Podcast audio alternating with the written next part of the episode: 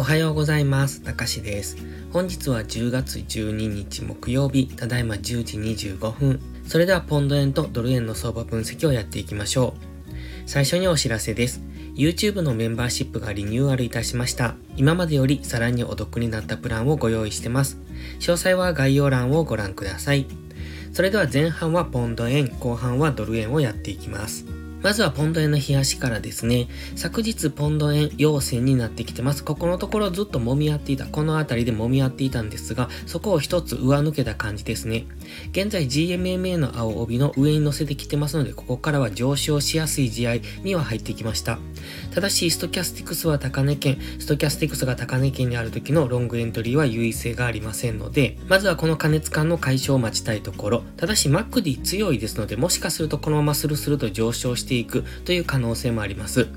現在はこの白のライン、過去の高値付近まで来てますので、やはりここから上抜けるというよりは、一旦の下落を待ってからの次の上昇をイメージしておきたいですね。ただし、大枠でこの大きなレンジというのはまだ崩してませんので、この緑の矢印の動きですね、上がったり下がったりというレンジをまだ続ける可能性はあります。まだ GMMA は収束してますので、この辺付近でのレンジということは考えられますので、まだもうしばらく上昇するかもしれませんが、やはりストキャスティクスが高値圏にありますので、上昇すれば次は調整の下落をすると思っておいた方がいいと思います。チャンネル登録してね。では4時間足です。4時間足は今までの下落トレンドを崩してきました。この黄色のボックスの中で今は動いていたんですが、そこを上抜けてきましたので、一旦は上昇を見ておきたいですね。ただし、現在からのこの上昇ですが、先ほど冷やしで言ったように、ちょうどこの冷やしのラインがありますので、184円付近っていうのは重しになってくると思いますので、一旦は調整の下落を待ちたい。ストキャスティクスも高値圏ですよね。冷やしのストキャスティクスも高値圏にあったので、一旦の調整のの下落を待って次の上昇をイメージしておくといいと思います。昨日比較的強く上昇してきましたので、このままスルスルと上昇する可能性もあるんですが、現在地付近っていうのは過去のここ見ていただいてもわかりますが、過去も揉み合いになっているところなんですね。ですので、この辺りで、この値幅ですね、過去のこういう値幅での揉み合いっていうのが起こってくる可能性がある、そういうところに来ておりますので、ちょっとトレードとしては難しくなるかもしれませんので、中途半端なところでポジションを持つと、比較的大きめの押しをつけに行ったり、みたいな動きをするかもしれないので、そこは注意です。先ほども言いましたが、ストキャスティクス高値圏にあります。4時間足も日足もストキャスティクスは高値圏にありますので、まずはこの解消、ある程度解消してくるのを待つのがいいと思います。では1時間足です。1時間足もストキャスティクスは比較的高値圏にありますね。ただ、上昇はしてきてますが、ちょっと MACD が弱くなってきましたので、ちょっとその辺が注意ですね。現在値付近で、今高値圏に張り付いてます。先ほど日足で言っていた184円っていうところが現在は意識されてますので、そのあたり付近で今は張り付いているんですが、今1時間足の GMMA は上向いているので、基本的にはこの上昇トレンドに乗っていくのがいいんですが、やはり日足のレジスタンスラインも近いので、この辺での動きに注目です。しっかりと上抜けてくればそこからの上昇に乗っていけばいいと思いますが、この日足のライン付近で一度深めの押しをつけてくる可能性もありますので、その辺は注意。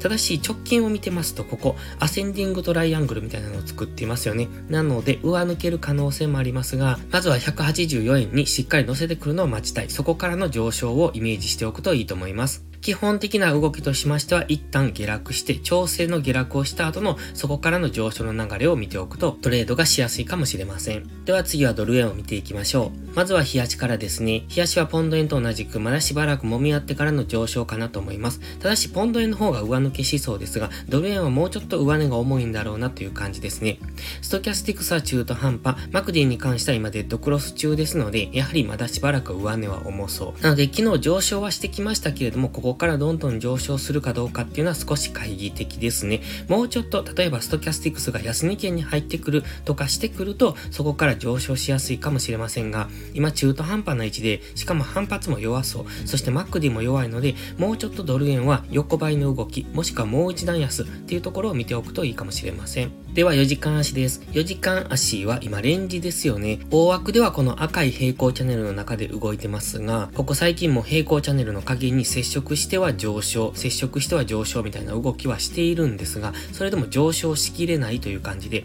大枠ではこの辺りでのレンジですよね。直近の安値の148 148.3付近、そして高値がこの辺り、149.3付近ですね。148.3から149.3の付近でのレンジかもしれませんので、昨日もその辺りまで上昇してきた、149.3付近までは上昇してきたんですが、そこから今ちょっと上値が重そうですね。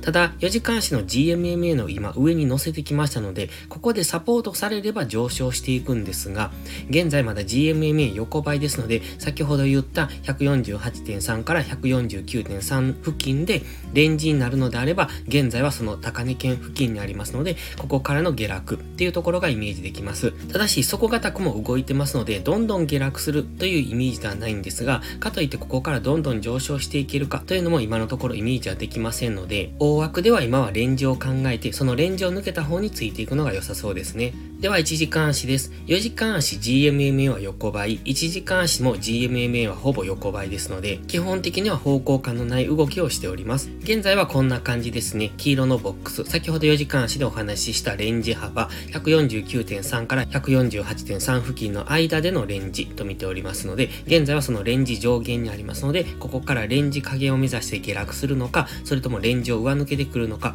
というところです。もしこのレンジを上抜けてくれば、先ほどの4時間足の赤い平行チャンネル、ここに走ってます。この赤い平行チャンネルのセンターラインとか、次は上限が意識されてくると思いますので、その辺を見ておきたいですね。今、ドル円はかなり方向感なく動いてます。4時間足の GMMA 横ばい、1時間足も横ばい。なので、基本的にはレンジ、わかりにくい動きをしてますので、買っていくのであればしっかり下がったところから、売っていくのであれば上がったところから、どちらにしても引きつけてトレードしていくことが大切です。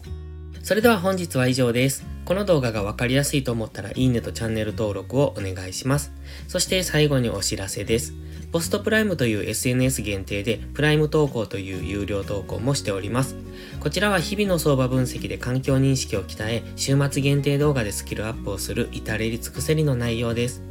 丁寧でわかりやすい解説には高い評価をいただいておりますので、気になる方は2週間の無料期間からお試しください。詳細は概要欄をご覧ください。